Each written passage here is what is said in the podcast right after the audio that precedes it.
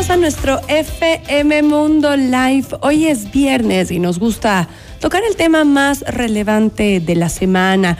Y entre lo que nos ha llamado la atención y nos ha preocupado mucho es que existen estos mal llamados eh, influencers ¿ah? que se abren estas cuentas de OnlyFans, eh, que saben que es como una arista de de, estas redes sociales donde se tiende a incluir contenido para adultos.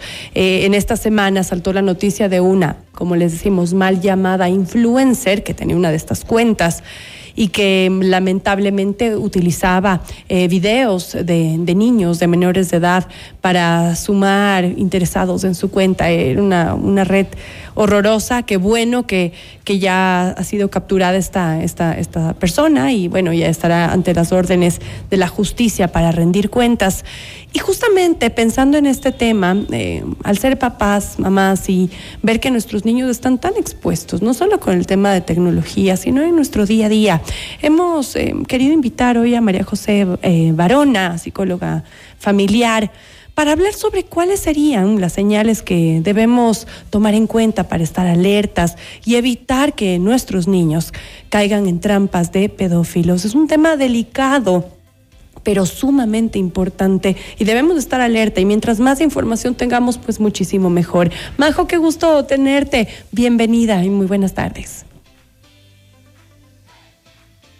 Para conversar sobre un tema tan, tan importante como este. Gracias por la invitación.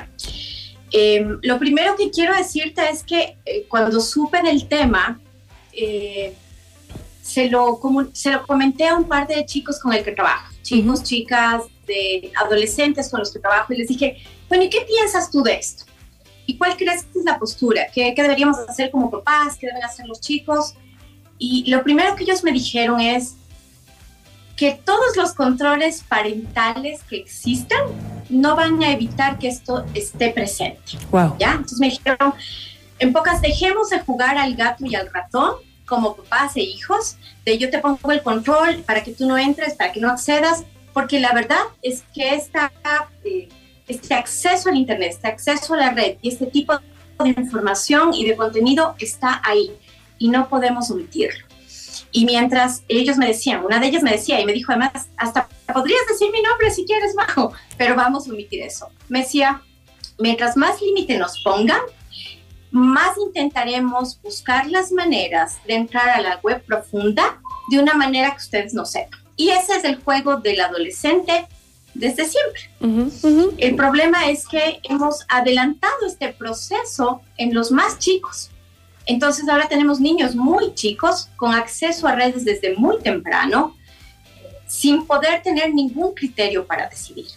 Entonces, la primera cosa es, ¿cómo vamos a facilitar, slash, negar el acceso a las redes de los niños y adolescentes?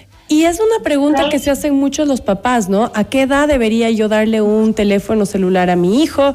¿Debería prestarle mi teléfono? ¿Será que le, doy mi iPad, mi, mi, computador? El computador lo tiene todo el tiempo para hacer sus trabajos. Entonces, interesantísimo el primer punto que tú tocas y es que mientras más les digamos que no, les va a generar una curiosidad. Acordémonos nosotros que, bueno, no, estábamos inmersos en este tema tecnológico, pero decían, uy, cuidado, no a las drogas, y cuidado, y, a ver, ¿y qué son las drogas? ¿Y para qué es? Y ahí es ahí cuando te, te genera esa intención. Entonces, ¿cuál podría ser la primera manera? Primero quisiera, ya que eh, abordaste el tema niños, em, entonces, eh, primero, ¿cómo como papás involucrarnos con ellos y dar un primer paso como para, para que ellos sepan que existe, pero sin meterles de idea maliciosa, sin decirles que no, pero tampoco diciéndoles que sí, es que es muy complicado. Creo que aquí hay como dos aristas. La primera, los papás tenemos que conocer de tecnología. O sea, tenemos que estar al tanto de para qué sirve cada una de las redes, cómo acceder. Eso es fundamental para que podamos acercarles a los niños a esto. O sea, es imposible que estemos en educación virtual como la que tuvimos por tantos años y que no sepamos cómo ingresar a la cuenta de nuestros hijos. No para vigilar, para acompañar, sobre todo si hablamos de niños pequeños. Pero no puede estar abierto el mundo entero de la web sin control, porque el niño, oye, tú pones la palabra Jesús, pones la palabra Dios y te salen cualquier cantidad de cosas.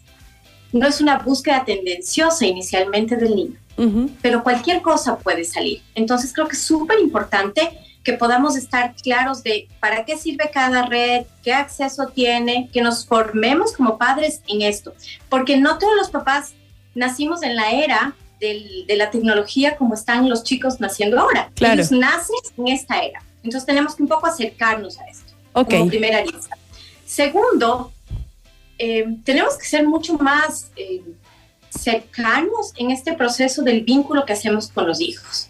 Porque me queda la sensación que hoy por hoy el vínculo es mamá, papá, pantalla, hijo. O mamá, hijo, pantalla. O papá, hijo, pantalla. Entonces, es mucho más sencillo que el niño coma su papilla si está viendo los dibujitos y el canto, y porque está entretenido, entonces abre fácilmente la boca, solo que no saborea, solo que la alimentación no está siendo consciente, solo que se nutre el cuerpo, pero nada más.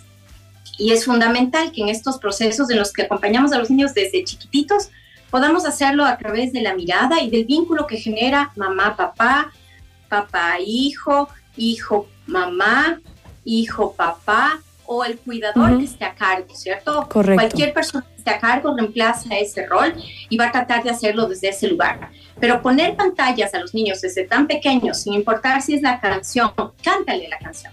Ajá, pero no le pongas la canción en el video. Hazle el avioncito si quieres hacerlo, ¿cierto? Pero con mirada que conecte desde, desde este vínculo de aquel que cuida. Okay. Si nosotros hacemos esto de manera preventiva, me encanta trabajar en lo que es prevención, si comenzamos a hacer esto de manera preventiva, el niño no va fácilmente a comer el cuento de calmar la ansiedad o calmar la necesidad o calmar el valor mirando algo. de acuerdo. Porque lo placentero está en dos patadas.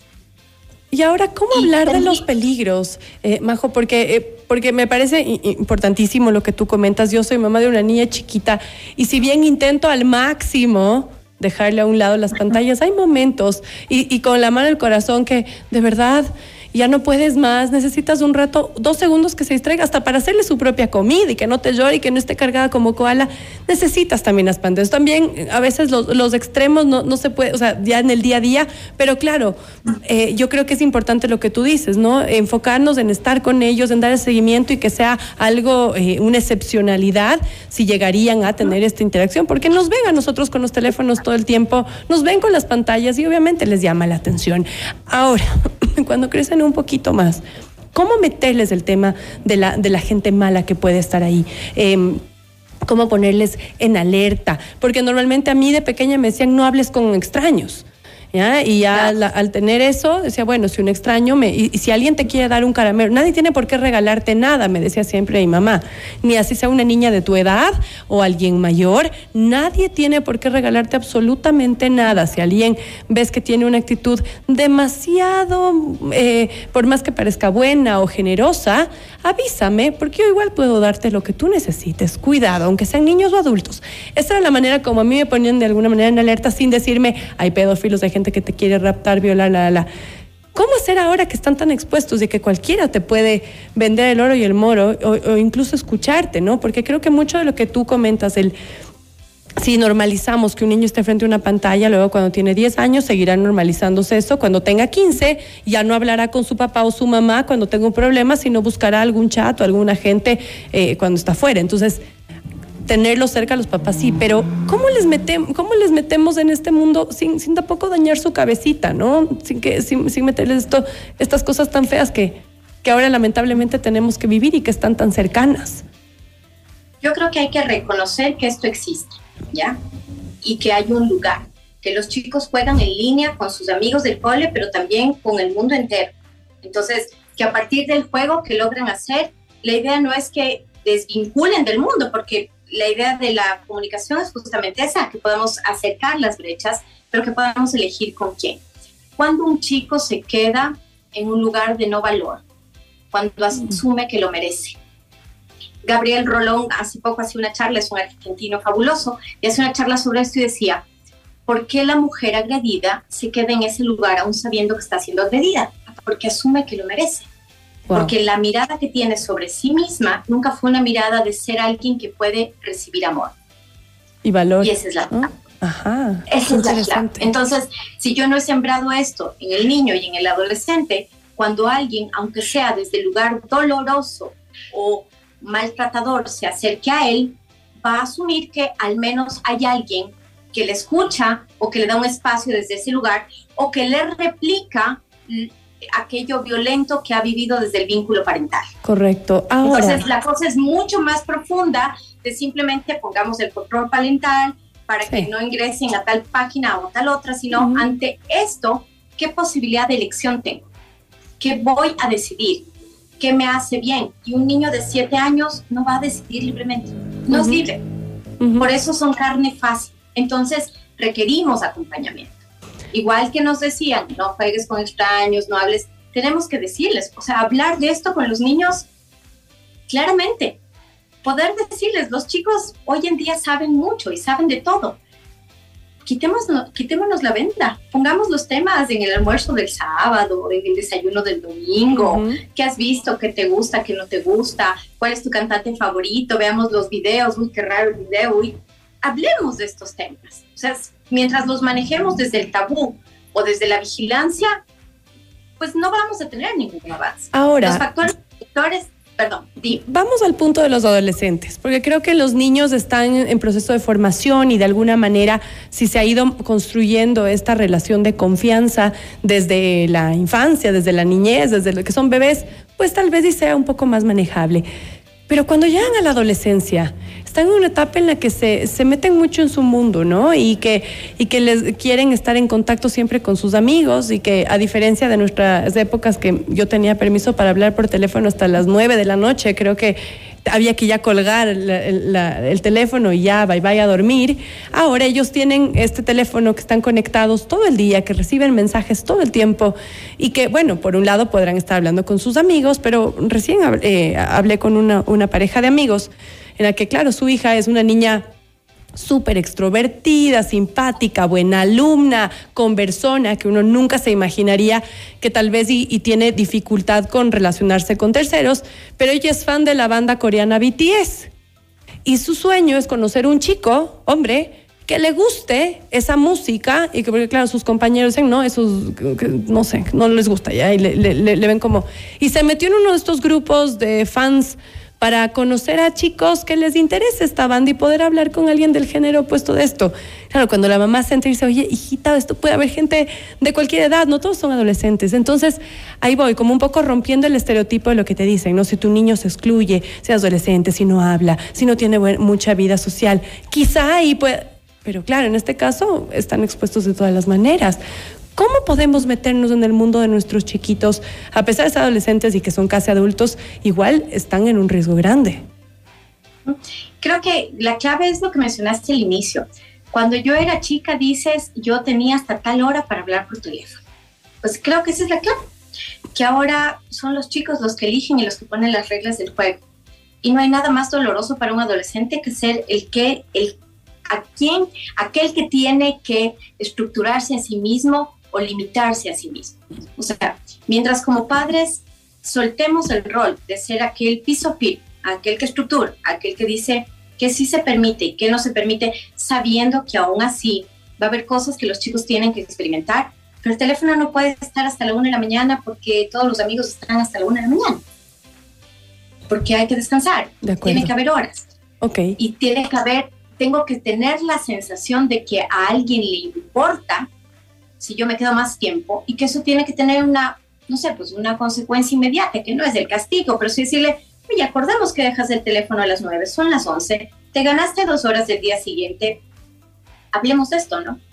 ¿Qué está pasando? O sea, ¿por qué no poder desconectarse? Porque hay algo mucho más detrás y hay cosas que con los adolescentes se pueden llegar a acuerdos espectaculares. Cuando, cuando tú le crees a un, a un adolescente, cuando estás con él, cuando no juzgas, cuando estructuras desde el amor, créeme que los acuerdos son maravillosos, operan, funcionan y ni siquiera el padre tiene que estar vigilante, sino que se sabe que así funciona. Entonces, igual que yo como mamá me comprometo a algo, el hijo se compromete a algo y aquí somos una comunidad de elección, de amor, de respeto, de palabra, de encuentro y de desencuentro también, pero donde se pueden llegar a vivir desde otro lugar. Ahora, dejar a los chicos a cargo de esto les lastima. Correcto. No y que queda súper claro y qué bueno que tocas este tema. Para cerrar, querida Majo, quisiera tal vez que nos des algún mensaje con el que eh, podamos interactuar con nuestros niños y que ellos sientan, tanto niños como adolescentes, y que tengan esa valía, ¿no? De,